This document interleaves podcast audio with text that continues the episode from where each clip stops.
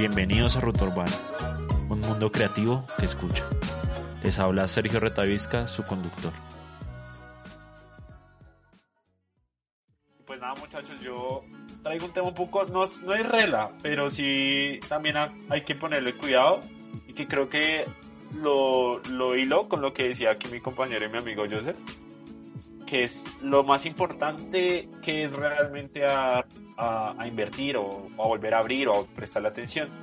Y eh, con eso abro mi tema y con eso cierro yo al calzón quitado el día de hoy, que es el tema de las artes y la cultura. Yo no sé ustedes, pero a veces está en el colectivo de las personas que, es, que está como en un tercer, cuarto plano el arte y la cultura, ¿sí? Pero pensémoslo, en la cuarentena, ¿qué nos salvó? Cuando estábamos solos, cuando oh, teníamos problemas. Por ejemplo, a mí me salvó escribir Manuela. poemas. Manuela también, exacto. Pero, ¿qué está detrás de Manuela? Hay porno. ¿Y el porno qué es? Un arte. Arte. Exacto. Y a lo que voy. ¿Cómo? Que la nueva suscripción de Pornhub. Oh, no, no, no. Hoy en día solo es OnlyFans. OnlyFans. OnlyFans, sí. Sí. Están emprendiendo así. Estamos emprendiendo ahora sí. Bueno, muchachos, para no desviarnos, es eso, el arte. ¿Qué me salva a mí? Escribir poemas y ver películas, ver series. ¿Y qué es lo que más los salva a uno cuando no está mal o bien o contento? La música. La música, todo este tema de, de la música y para quien ame el arte, el, teat- el arte teatral, el ir a ver una obra de teatro, el, el ir a ver un stand-up comedy. Sí, todo este tema que realmente si lo ponemos a ver es lo segundo más importante en nuestra sociedad, porque sin eso nos volvemos locos. Por ejemplo, a mí últimamente yo he estado viendo mucho el tema, he estado viendo una película que se llama Kimi no Nawa, es una película anime de un productor que yo animo, que yo admiro mucho, que se llama Makoto Shinkai. Él es una persona que coge eh, escenarios reales, en este caso coge Tokio, lo calca a la perfección la animación y plasma ahí sus historias. Y detrás de eso, sin mentirles, me ha hecho querer ir a ver Tokio. ¿Por qué? Porque la historia me atrapa y todo esto. Y bueno, ¿por qué Sergio me cuenta esta mondada? Pues básicamente por eso, porque el arte siempre es lo que nos va a hacer esa cosa de adentro remover, querer ir a ver, querer ir a hacer. Por ejemplo, a mí y a Jason nos mueve mucho el tema del freestyle, el tema del hip. ¿Pero por qué? Porque lo empezamos a ver, nos empezamos a identificar, y esa es la gran palabra, identificar. Y también pues a través de eso nos podemos pues también eh, transmitir. ¿Y ¿Y cómo quiero hilar esto y cuál es el tema? Que es, lo extraje y hace unas semanas un artículo de la nueva prensa que básicamente es qué tipo de liderazgo requieren las artes y la cultura hoy. Entonces, ¿qué pasa muchachos? Ah, El día 20 de julio, ya hace un poquito un tiempo, se hizo un foro en IDEARTES, el Instituto Distrital de las Artes, en donde pues básicamente se generó una conversación en torno a, este, a estos temas y más que todo pertinentes precisamente en estos tiempos de cambio, especialmente eh, hacia que el arte es el elemento transformador de la sociedad y cómo este tendría ahora que ser liderado. ¿sí? Eh, participaron cinco grandes personajes del país, entre esos son el periodista Julio César Guzmán, que desde el teatro, el cine y el performance, la escritura, la danza y el, y el periodismo aportaron la construcción del conocimiento y la transformación desde sus diferentes visiones en torno a este liderazgo. ¿sí? Él fue el moderador, periodista Julio César Guzmán. Ya les citaré las cinco eminencias pues, que tomaron parte de diferentes puntos del arte aquí en nuestro país. Eh, ¿Desde qué punto o concepto miraron el liderazgo? Lo miraron desde la manera de influir en la forma de, de ser o de actuar de un colectivo para el cumplimiento de, pues, de unos logros ya planteados con el tema del arte. También se quiere enfocar o reconocer el liderazgo de quienes utilizan el arte y la cultura como un elemento de transformación social. Y ahora quiero citar de, de esta noticia a la primera persona que participó, que es Juliana, eh, Juliana Reyes. Ella es dramaturga y directora artística de la compañía de danzas. Y ella expone eh, su opinión, cito textualmente, textualmente. Quiero reivindicar la posibilidad de pensar que no ir a la de, de pensar de no ir a la velocidad que el mundo lo está haciendo. Hacer un homenaje a poder, al poder ir despacio, pensar un poco más las cosas y tener la posibilidad de dudar. Señala ella, ella esa es la manera en que supuestamente el liderazgo se debería como hacer con las artes y la cultura. Desde el punto de vista político y social estuvo la persona Nadia Granados, es artista de performance. Ella señala que, que los líderes son aquellos que estén exponiendo su vida en los territorios y de alguna manera los artistas y los colectivos se conviertan en replicadores de esta, que estén al servicio de las palabras para apostarle a la construcción de la memoria, la resistencia y la crítica. También eh, estuvo por la parte del documental de- del cine Patricia Ayala, en donde dirigió su discurso hacia la posibilidad de la agrupación que puede existir para fortalecer el liderazgo de las artes y la cultura. Ella básicamente señaló que es la necesidad de valorar los gremios, la posibilidad de juntarse con otros y la oportunidad para disentir. ¿Sí? Y además ella prevé una euforia colectiva por las artes vivas al final del confinamiento, ¿sí? es lo que básicamente se, se, quiere. La otra persona que también estuvo eh, desde la parte teatral se llama Fabio Rubiano, dramaturgo y director y actor. Él básicamente dice que el liderazgo está en hacer bien lo que se debe, debe para que el arte llegue a construir referentes simbólicos que permitan discutir, disentir, generar contradicciones, hacer preguntas y tratar de develar algo que en realidad no esté mostrando. Y finalizo desde el mundo del libro con Ricardo Silva, escritor y periodista. Él señala que como líderes los artistas colombianos han estado muy conectados con los movimientos sociales en los últimos tiempos, en busca de un reconocimiento de la realidad, de mirar a los ojos esa violencia para que de alguna manera comience la transformación. Y también Ricardo Silva eh, nos comenta algo que me parece muy importante, dice que eh, él recuerda que desde hace un siglo se escribe sobre la violencia en Colombia, desde la ficción que ha tenido algo semejante a la justicia y se ha redoblado los esfuerzos desde la televisión, el teatro, el cine, la música, el arte, el performance y los documentales. Entre otros con la esperanza de que sea un paso para llegar al final de la guerra y evitar la de- degradación del territorio y la cultura. Y además, pues así cree con la creación de nuevos símbolos que permitan evitar las cortinas de humo. Expone aquí Ricardo Silva y lo saco textualmente del artículo de eh, la nueva prensa. Y con esto básicamente quiero concluirles, decirles, ¿ustedes qué opinan sobre el arte y la cultura? ¿Cómo piensan ustedes a su manera común eh, manejar el arte y la cultura? ¿sí? ¿Y qué tan papel importante es el arte en la cultura? ¿Habían considerado lo que yo he dicho aquí algo tan fundamental o están realmente convencidos de que el, arte y la cultura sí es importante, pero ah, no, no tanto? Quisiera saber quién es el primero que quiera decir algo.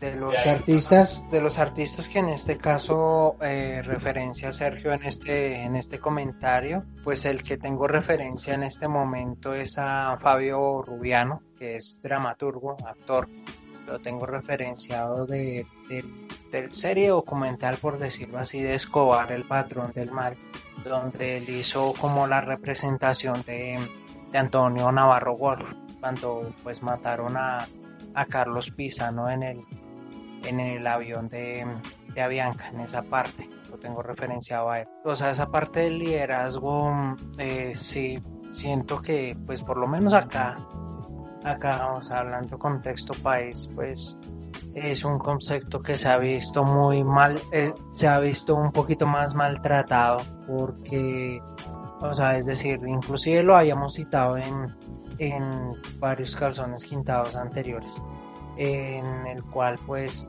hay algunos que tratan de pues mirar a ver cómo podemos tratar de hacer un, un cambio en, en nuestros en, en, nuestra vida para, para bien.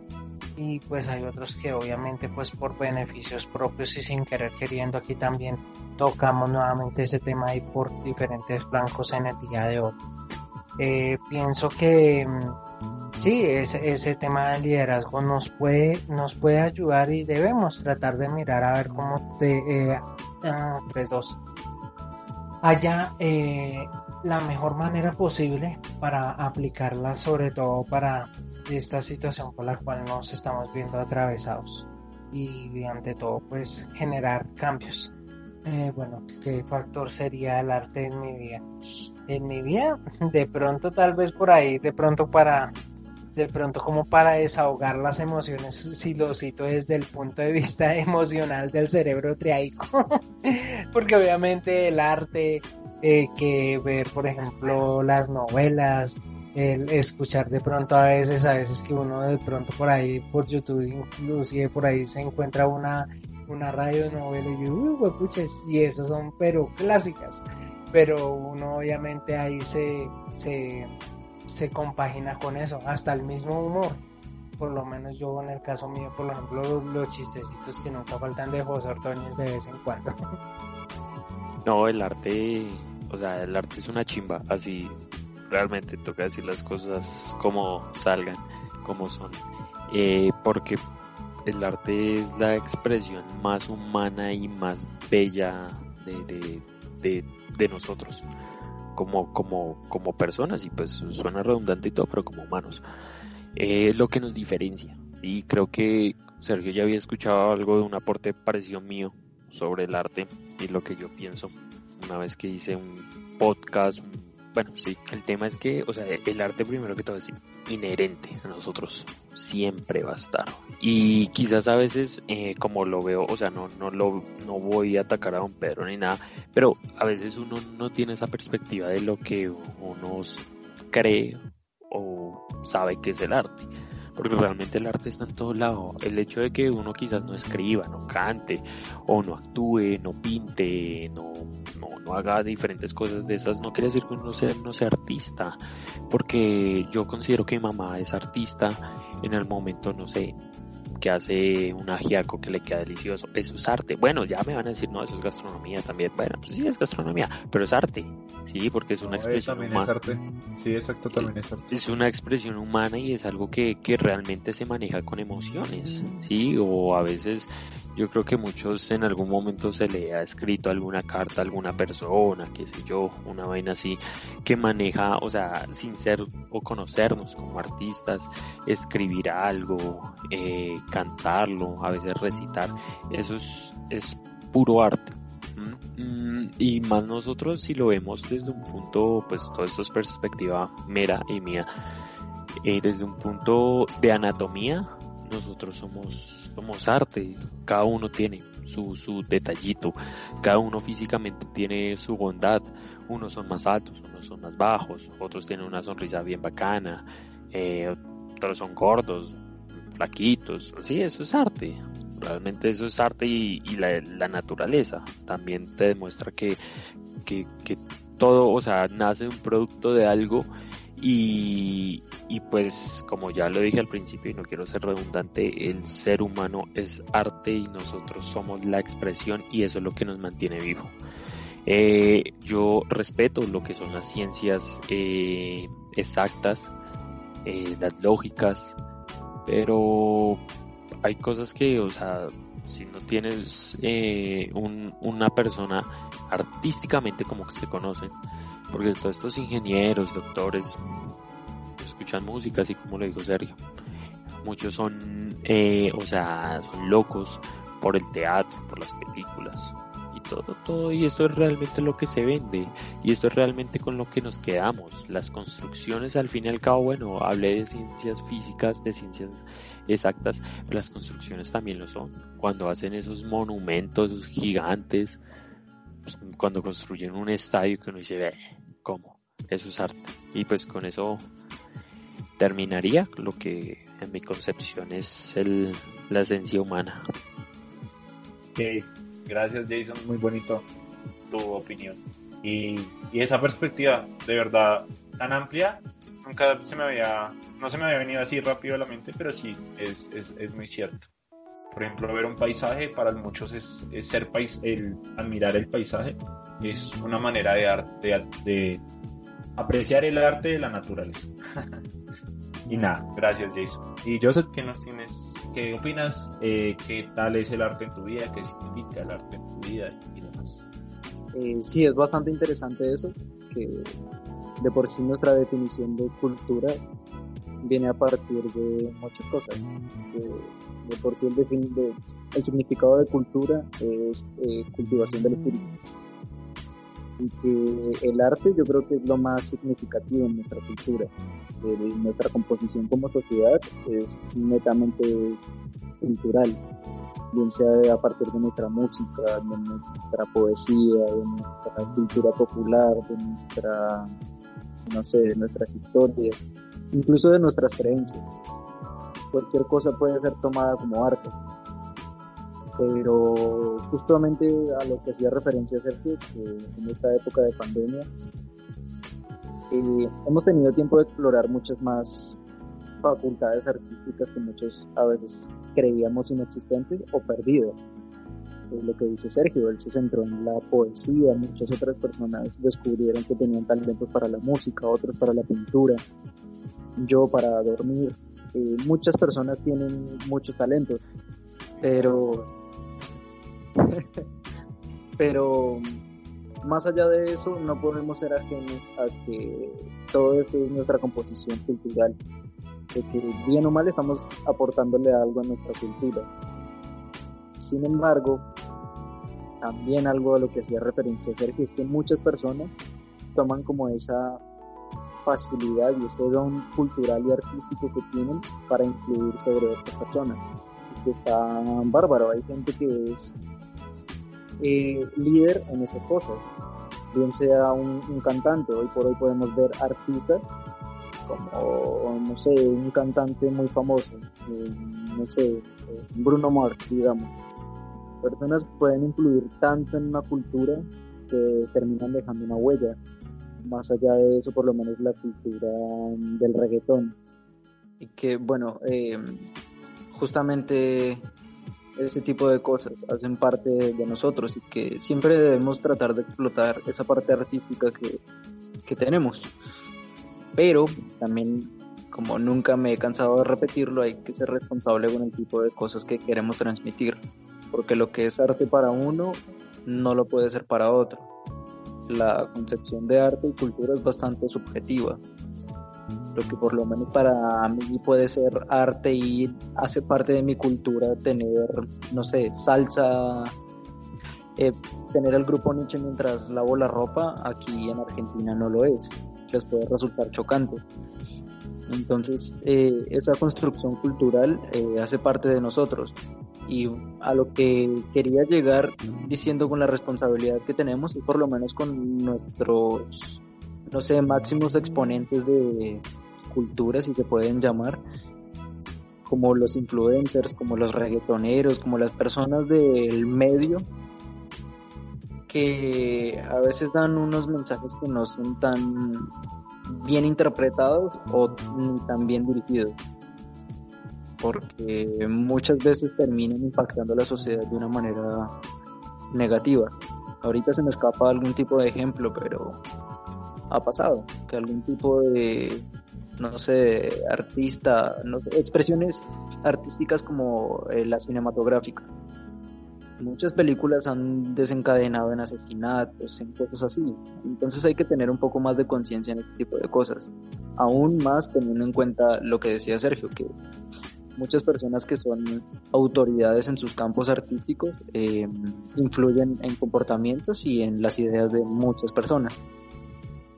Que bueno, sé que muchas de las personas que nos pueden estar escuchando son no sé, artistas natos, pintores, cantantes, eh, actores, y que siempre sobre todo debemos tener una responsabilidad social, porque cuando uno empieza a ganar un poco de reconocimiento de la sociedad, hay que ir adquiriendo un poco de responsabilidad.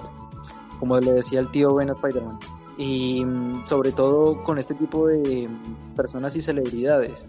Por eso yo creo que el mundo admira tanto a personas que han destacado como lo son Messi y Cristiano. Porque bueno, saliéndome un poco del tema, puede que sí, el fútbol no sea un arte o una expresión artística, pero personas que tienen tanta relevancia en el mundo mediático dan un buen mensaje personas que no se les ve drogándose, no se creen rockstars, sino son personas que se dedican a su profesión, son saludables, son responsables, son respetuosos, cosa que no lo hace un reggaetonero.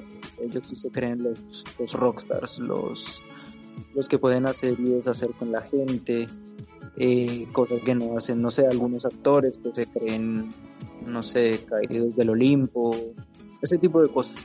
Pero me pareció bastante, bastante interesante el tema de Sergio.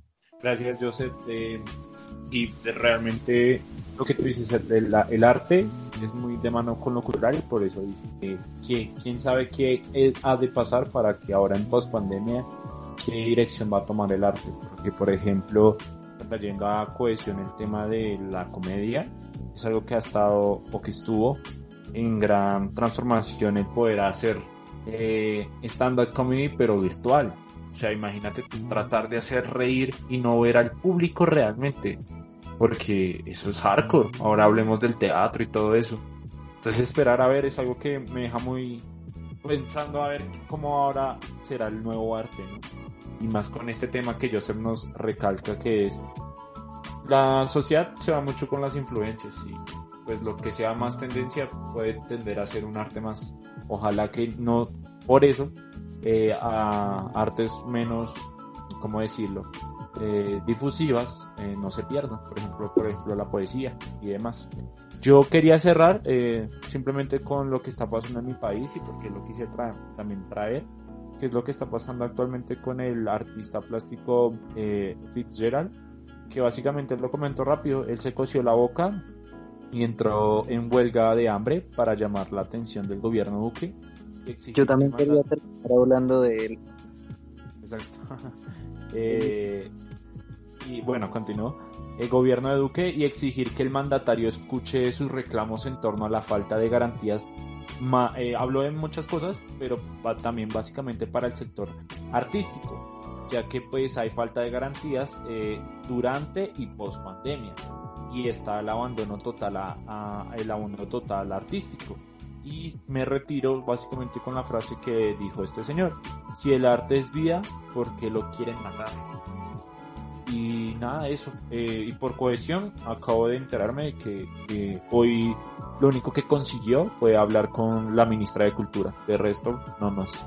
Entonces, nada, pues esperar a ver. Ojalá sea un tema, tal vez no lo va a ser, porque como les digo, la, el arte y la cultura es muy importante, pero la gente lo toma por sentado. Entonces, esperemos que eh, pase algo que al menos eh, los artistas de, de, a pie no se pierdan. Y nada, eso. Entonces, nada, muchas gracias a todos, muchachos. Eh, se nos fue larga la grabación. No se sentirá tanto en, tal vez espero, en los capítulos ya post edición. Entonces, eh, gracias de verdad a todos por su talento, básicamente el talento de querer hablar acá y de querer exponer sus ideas y su opinión.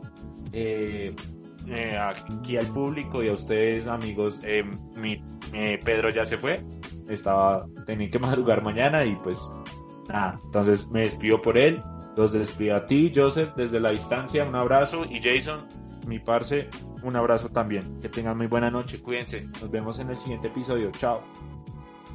Ah, hasta luego, gente, que, que descansen, que la pasen bien y que los arrunchen. Chao, chao. Chao, compañeros. Bendiciones a todos. Un teorema a todos. Chao. Gracias, gracias. Chao muchachos. Y rápidamente les recuerdo, estamos en YouTube, en Spotify, en Google Podcast como Ruta Urbana y en Twitter como arroba Ruta Urbana Ya saben, les dan cariñitos, síganos. Eh, si les gusta, denle like. Y si ven que alguien más le puede escuchar este pequeño universo de podcast de bolsillo, por favor coméntenos. Para nosotros sería grato. Chao.